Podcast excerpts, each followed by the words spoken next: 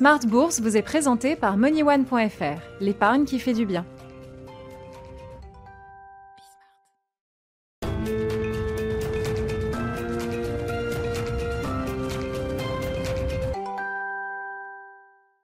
Bienvenue dans Smart Bourse, votre double dose quotidienne de marché en direct sur Bismart, tous les jours à la mi-journée, 12h30, 13h et la grande édition du soir à partir de 18h30. Au sommaire de cette édition de la mi-journée, une semaine intense qui démarre en matière de publication d'entreprises, puisque plus de 10% des sociétés du S&P 500 aux États-Unis et plus de 10% des sociétés du Stock 600 en Europe publieront leurs résultats et ou leurs chiffres d'affaires du troisième trimestre au cours de cette semaine. Une semaine donc intense sur le plan des publications d'entreprise qui démarre avec un gros bug de marché chez Euronext puisque les, cotations sur les plateformes boursières opérées par Euronext sont interrompues depuis euh, ce matin autour de 9h45 10h. Les cotations vont reprendre. Euronext est en train de communiquer à ce sujet, euh, notamment les, euh, les indices cash vont recommencer à côté d'ici un quart d'heure. 12h45, c'est l'heure officielle qui est affichée par Euronext.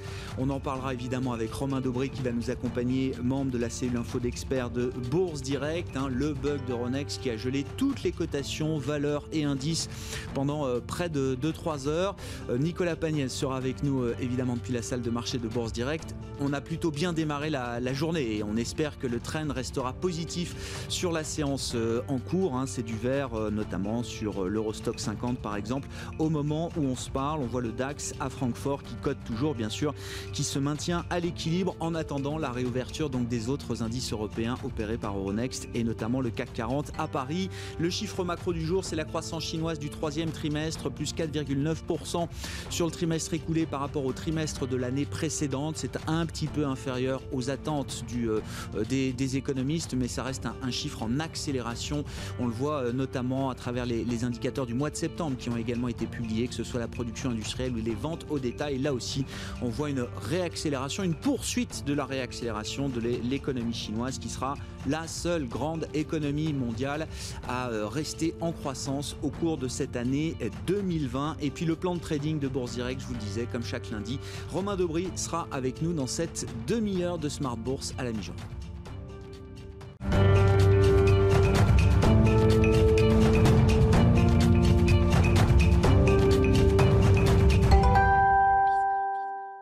Une séance boursière en Europe qui avait bien démarré ce matin jusqu'au bug des plateformes d'Euronext qui sera résolu d'ici euh, quelques minutes. Je vous le disais, la reprise des cotations pour le CAC 40 cash notamment est prévue à 12h45. En attendant, les infos clés du jour, c'est avec Nicolas Pagnès depuis la salle de marché de Bourse Direct. Si le CAC 40 a ouvert en hausse ce matin, les transactions ont ensuite été interrompues un peu avant 10 heures à cause d'un problème technique chez Euronext.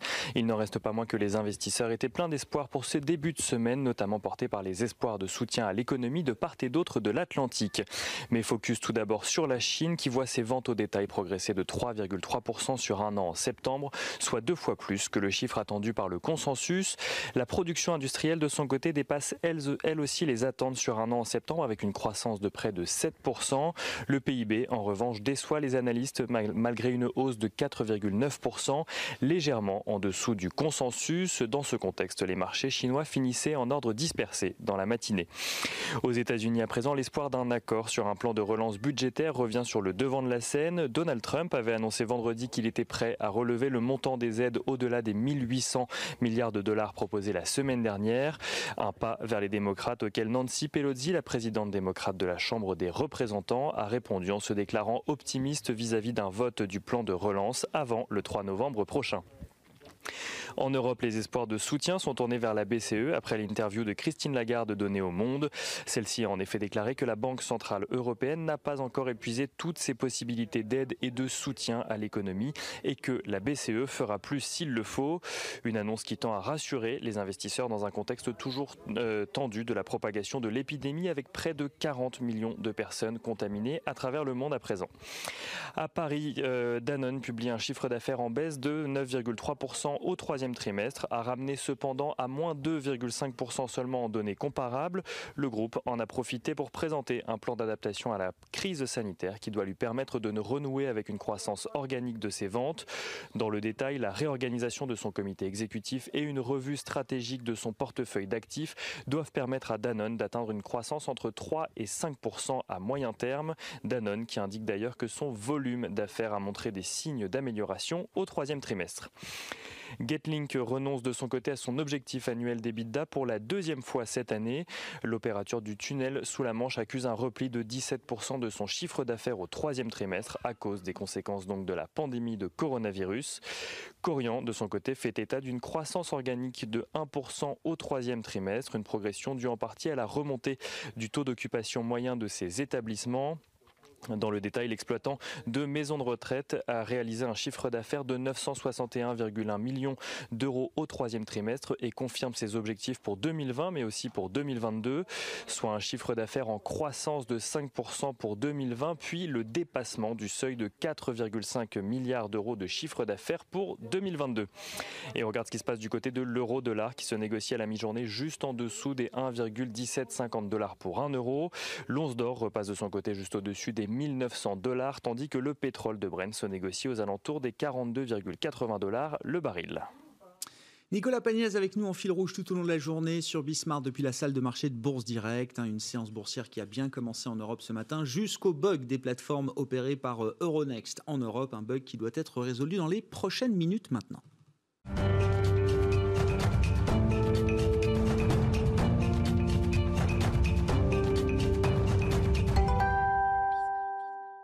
Le plan de trading avec Bourse Direct chaque lundi à la mi-journée dans Smart Bourse. Romain Dobré est avec nous en plateau, membre de la cellule info d'experts de Bourse Direct. Bonjour et bienvenue Romain. Bonjour Grégoire. Évidemment, c'est ce qui n'était pas dans l'agenda, le bug d'Euronext. Ça arrive une fois de temps en temps.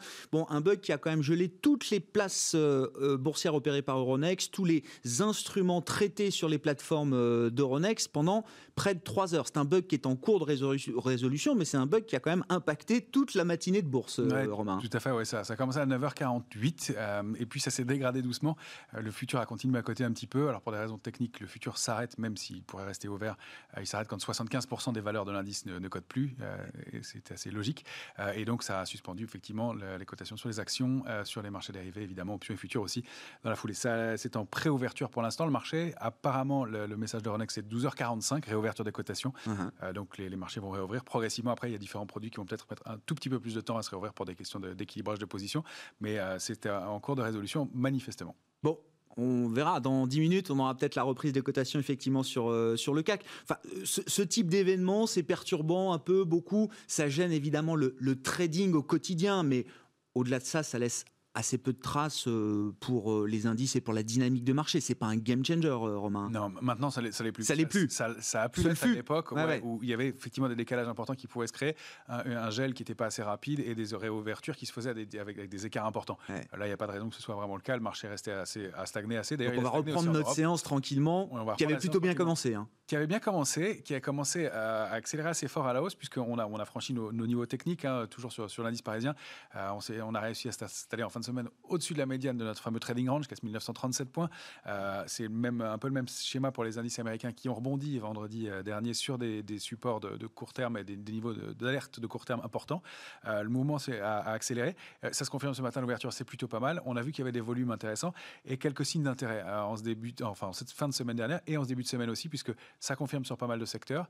et puis du volume, 3 mm. milliards 8 vendredi. C'était un jour d'échéance des marchés dérivés, mais quand même du volume. Et puis 19 000 contrats futurs créée sur le futur CAC 40. Ça fait longtemps qu'on n'a pas vu la position ouverte sur le contrat à terme augmenter. Euh, elle stagnait, voire elle, était, elle augmentait dans des mouvements de baisse, mais dans une journée de hausse de plus de 2%, euh, une augmentation de 20 000 contrats, c'est qu'il y a eu un peu d'intérêt, mais ce n'est pas uniquement technique. il se passe quelque chose. Alors, on est monté, on l'a dit, avec du stress. Euh, on est monté avec une volatilité qui euh, augmente toujours, qui était toujours en hausse un peu ce matin. Donc c'est signe quand même de, marché un peu nerveux. Euh, on n'est pas dans un environnement tout rose, on le sait, on l'appréhende comme ça. Mais c'est une hausse pessimiste, c'est ça? Enfin, si on est dans l'oxymore. C'est exactement ça. C'est peut-être une, hausse contre, avec avec un, espoir de, choses qui aillent mieux, avec toujours ce cette, manque d'alternatives au marché action, avec des recoveries possibles et avec un marché qui se montre et des investisseurs qui se montrent quand même extrêmement prudents. Donc on termine la semaine et on la commence un peu dans le meilleur cas de figure possible. Et puis bah, on entame une semaine qui est quand même assez riche, assez, assez, chargée, mais avec des, éléments intéressants sur les indices américains, vraiment des niveaux techniques bien respectés. Sur notre indice, euh, peut-être une figure de retournement qui s'est mise en place et qui a accéléré assez vive, qui a permis une accélération assez vive ce matin. Euh, on a franchi une petite zone technique pour moi, c'est 4950, 4962. J'insiste sur le 4962 parce que ça va être une charnière de la semaine. C'était 4955 la semaine dernière. Dans notre rebond de vendredi, on est monté à 4954,5. Qu'est-ce que c'est que ce niveau? C'est le bas d'une grande oblique qui est la ligne de tendance haussière au-delà de laquelle le futur CAC 40 a évolué de 2009 à 2020. Donc c'est vraiment une ligne de très long terme. Elle a été rompue. On a essayé de s'y attaquer. On n'y arrive pas. On, y revient enfin pour la première fois depuis, euh, depuis un mois et demi ou deux.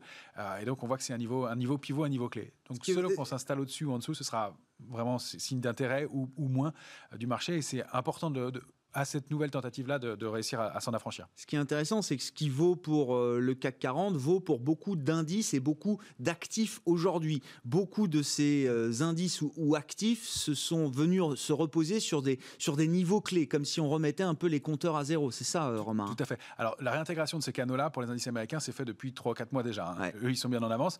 Ils travaillent sur d'autres niveaux charnières, d'autres niveaux techniques, mais avec des figures de retournement haussière qu'on a vu se mettre en place la semaine dernière, déjà il y a 10 jours, hein, avant la semaine dernière on avait donné des niveaux d'alerte, ils sont allés accélérer un peu au-dessus et se réappuyer sur ces niveaux d'alerte-là. Donc c'est un marché qui avance toujours en dents. C'est un peu ce à quoi on va avoir droit pendant les semaines à venir. Mais il avance globalement. En tout cas, il tient à Paris, même s'il n'est pas, pas, très, très fort et qu'on reste toujours dans ces grands trading range. Et il se trouve que la figure de retournement haussière nous donne la borne haute du trading range. Donc je vous le rappelle, en bas, 4754 points pour moi sur le futur CAC 40 et en haut, c'est 5111 pour l'instant, et d'après ce qu'on a pu en voir en préouverture lundi, avec toute la semaine qui se prépare, il y a plutôt un, des intérêts acheteurs tant qu'on est au-dessus de cette zone. Euh, donc, avec une, alerte, moi, courte qui serait au-dessus de 4910. Donc, 4950, 962, vraiment important, charnière, pour valider cette figure de court terme. Euh, se réinstaller au-dessus, ce serait bien.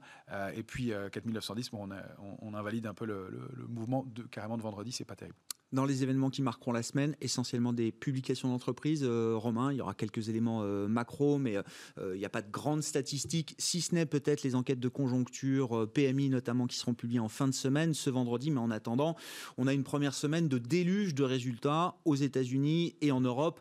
Les deux autres prochaines semaines seront encore très chargées. Oui, ça, ça, accélère, ça, augmente un peu.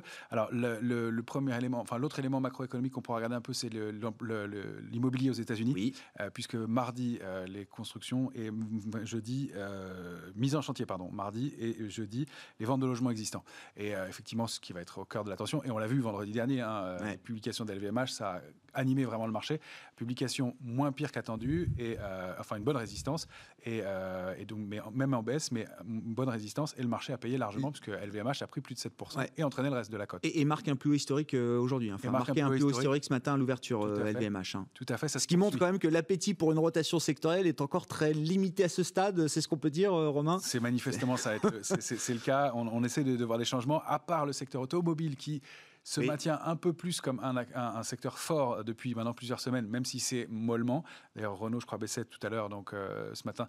Euh, donc, on, voit que c'est un peu en dents de scie. Renault qui va publier vendredi prochain, d'ailleurs, donc euh, on, va, on va en savoir plus de ce côté-là. Mais voilà, on voit pas de rotation sectorielle dans l'immédiat. Les secteurs où on va en savoir plus, bah, ça va être mardi Netflix aux États-Unis, Tesla et Verizon mercredi, et puis jeudi ce sera Intel. les GAFAM, ce sera plutôt la semaine prochaine pour les États-Unis. En revanche, en France, le vrai début de la saison, c'est jeudi, puisque là, il y aura toujours le luxe, L'Oréal Kering, Schneider Electric, euh, et puis du côté des technologiques, ce sera Atos et STM euh, qui, vont, qui vont publier aussi.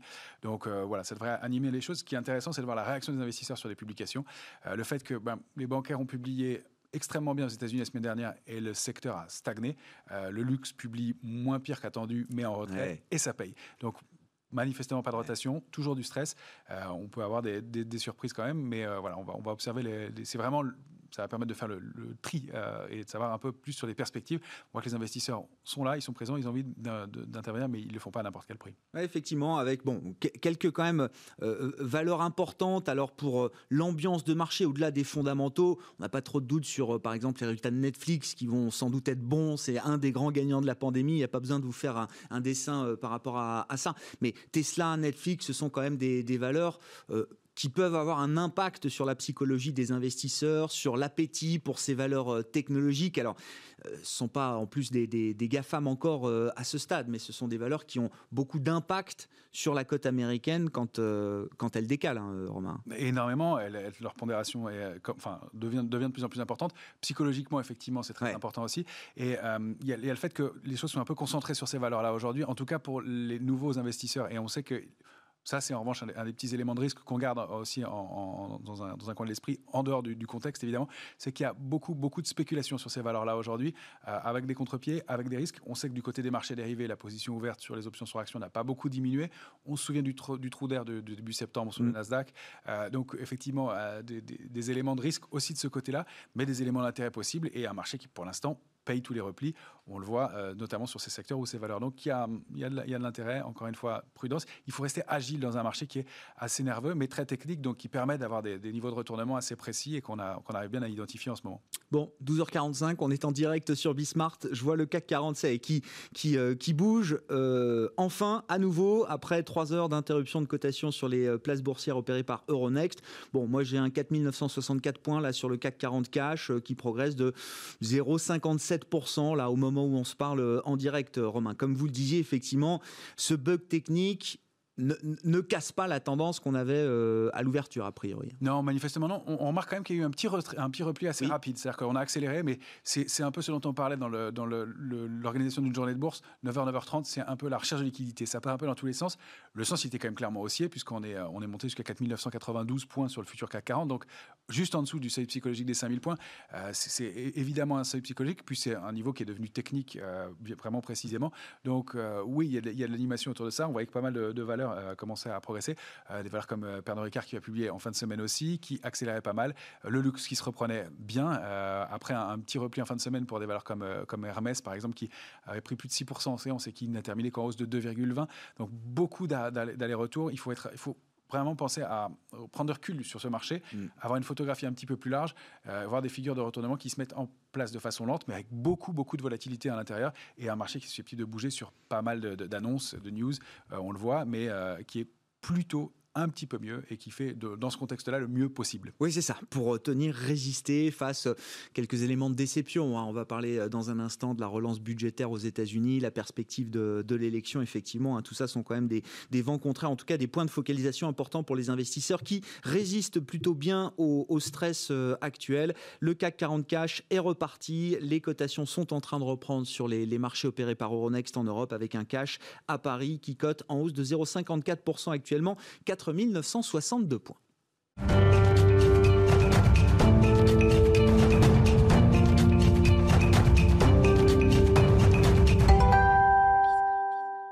L'actualité américaine dans Smart Bourse chaque lundi à la mi-journée avec Thomas Kosterg, économiste senior en charge de suivre les États-Unis chez Pictet Wealth Management à Genève avec nous par téléphone. Bonjour et bienvenue Thomas. Bonjour Grégoire. L'actualité de ce début de semaine, c'est cet euh, espoir euh, d'une euh, relance budgétaire toujours aux États-Unis, alors qui est entretenu par les dernières prises de position des, des différentes parties prenantes, on va dire, et notamment le camp démocrate emmené par Nancy Pelosi, Nancy Pelosi, speaker de la, la Chambre des représentants qui euh, quoi se fixe 48 euh, heures de discussion supplémentaire. C'est ce qu'il faut comprendre, euh, Thomas? Voilà, tout à fait. Hein. Il y a une deadline d'ici demain soir pour un pour un deal. Alors ce deal, c'est un peu l'arlésienne. Hein. Ça va, ça vient, ça va, ça vient. le problème est que les républicains, notamment les sénateurs républicains, ne sont pas prêts à accepter 2000 milliards de dollars euh, de, nouvelles aides avant les élections. Donc euh, les choses sont assez simples. Je pense que voilà, c'est un peu de la rhétorique politicienne, à mon avis, avant les élections. c'est assez peu probable que ça passe, même si après les élections, je pense toujours qu'il y a une fenêtre d'opportunité pour euh, alors un plan d'aide un peu plus ciblé, hein, moins important que les 2000 milliards. Euh, mais voilà, dans cette période du lame duck session, hein, puisque c'est l'ancien congrès qui est toujours euh, en place hein, jusqu'au mois de, janvier. Et je pense qu'il y a quand même, on peut trouver un compromis, notamment injecter plus d'argent pour ce qui est des, aides aux entreprises et aussi des allocations chômage. Oui, c'est ça. Donc l'idée serait de faire le pont en attendant un grand plan de relance budgétaire qui serait mis en place par alors euh, le, nouveau locataire de la Maison Blanche et un, nouveau Congrès et peut-être un nouveau Sénat, ce qui interviendrait dans ce schéma-là, Thomas, un peu plus tard, en début d'année prochaine. Voilà, tout à fait. Je pense qu'après les élections, bah, forcément la rhétorique va un peu se calmer. On va un peu revenir tous au, travail.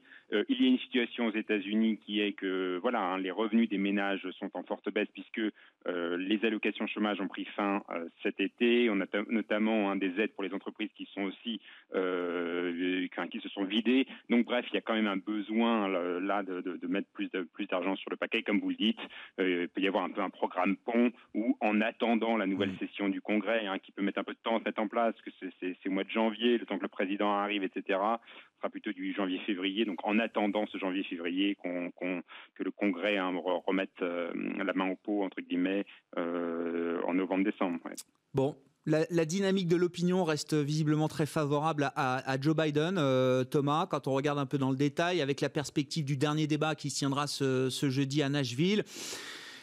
Est-ce que les choses peuvent encore changer euh, d'ici le 3 novembre? Ah, la, situation pour, Donald Trump est quand même très difficile. Hein. Je, rappelle la toile de fond, c'est que vous avez cette pandémie avec euh, globalement des sondages qui montrent que les Américains sont euh, peu, enfin, qui jugent très sévèrement Trump par rapport à la gestion de cette, pandémie et donc ce, choc de, sur l'économie. Donc ça, c'est le premier point. Deuxième point, on voit en effet Joe Biden dans les sondages qui est quand même très largement en tête. Des sondages, en effet, la question c'est est-ce qu'on peut croire les sondages, mais on peut quand même depuis 2016. Euh, D'ailleurs, ils avaient vu juste en 2018 pour les élections de, mi-mandat.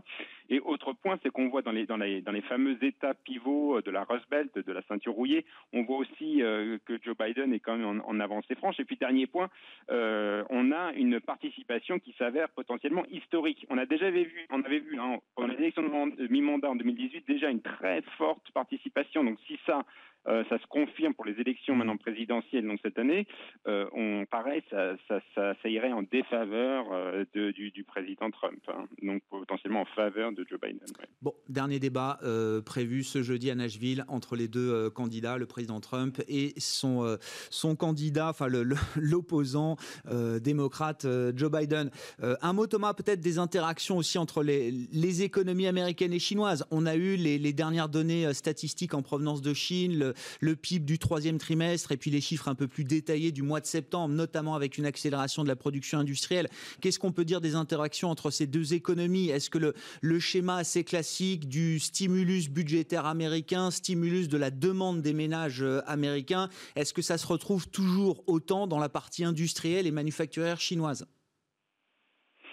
Alors tout à fait. On, sait que déjà le déficit euh, américain euh, a, atteint un niveau historiquement élevé. Donc déjà c'est un point, c'est un peu un, un, caillou dans la chaussure de Donald Trump qui avait lui-même dit qu'il fallait euh, réduire ce, déficit. Bon là on a un nouveau record historique. Donc on importe massivement aux États-Unis. Alors là ce qui est un peu particulier sur la sur la, question de la, du timing de la pandémie, c'est que les Américains se sont mis à beaucoup importer, notamment des produits pharmaceutiques et des masques, et également des produits électroniques, puisque évidemment c'est la grande vague du travail travail à la maison et donc il faut s'équiper à la maison avec bah, des meubles et de l'électronique et c'est ce que exactement ce que la Chine produit et exporte. Donc euh, euh, forcément ça a mécaniquement dopé hein, les, exportations de la Chine vers euh, les, les, les États-Unis. Je pense qu'il faudra faire attention. Voilà, il faudra il y aura un effet de base. Il faudra un peu voilà, il faut pas extrapoler de la, de la, tendance actuelle.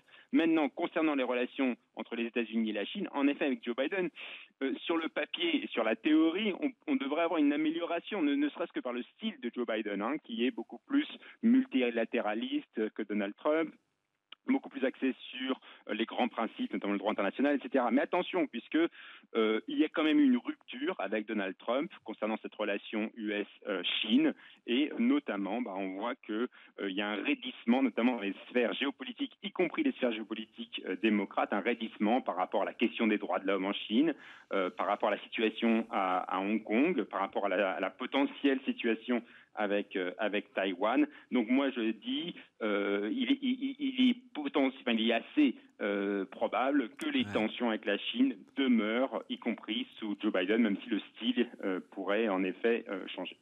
Bon, On suivra ça effectivement avec euh, attention. Un dernier mot, euh, Thomas. Alors c'est un, comptage que vous avez publié sur les réseaux sociaux aujourd'hui, mais que je trouve intéressant. Il n'y a rien de très neuf hein, pour ceux qui suivent euh, l'actualité politique, monétaire et politique budgétaire aux États-Unis. Mais c'est vrai que là, si on prend les comptes de, septembre 2009, 2019 pardon, à septembre 2020, la Fed a acheté pour plus de 2000 milliards de dettes publiques américaines, quand le Trésor américain s'est endetté ou a accru son déficit de plus de 3 000 milliards de dollars. C'est ça, euh, Thomas, les comptages que vous avez pu euh, euh, compiler à, fin septembre. Hein.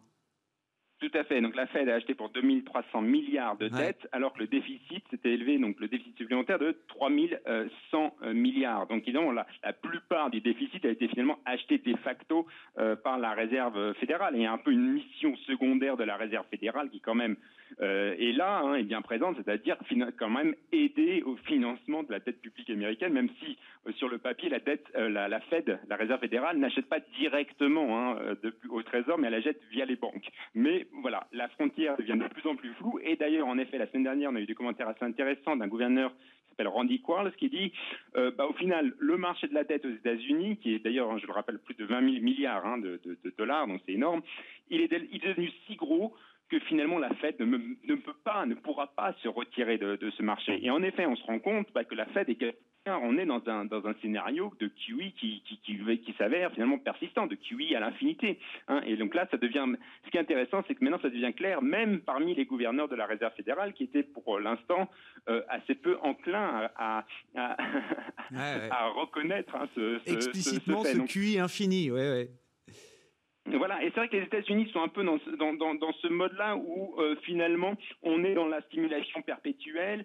Si on regarde d'un point de vue purement macroéconomique, on se rend compte que depuis quelques années, il y a quand même une, tendance structurelle de baisse hein, du taux de profit des entreprises. Alors là, je ne parle pas hein, des entreprises de la tech, je parle de toute l'économie américaine, et une structuration de, une, baisse structurelle du taux de profit, mais qu'à chaque fois on met du stimulus, on met des baisses d'impôts en décembre 2007. Plus tard, on a la Fed qui baisse les taux, et maintenant on a des programmes gouvernementaux via à cause de la pandémie, qui sont finalement quasi, quasi euh, stimulants, puisqu'on on fait des, prêts d'entreprise qui peuvent être transformés en, euh, euh, en, dons, et on fait aussi des allocations chômage qui permettent un boost de la consommation massif.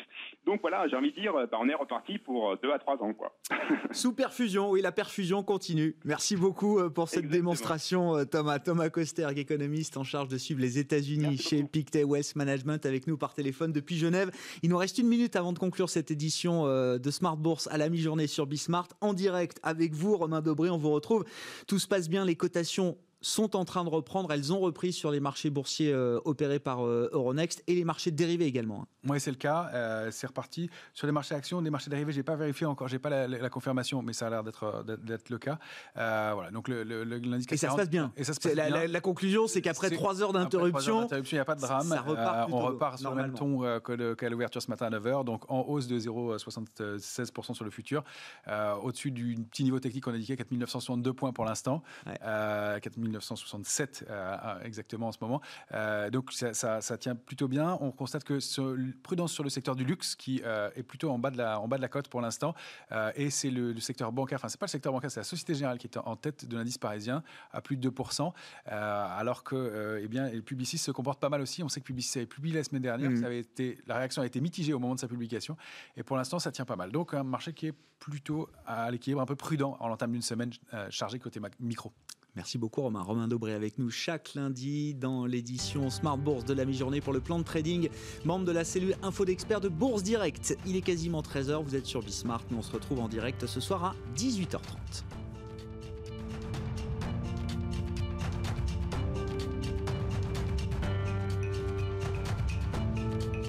C'était Smart Bourse avec MoneyOne.fr, l'épargne qui fait du bien.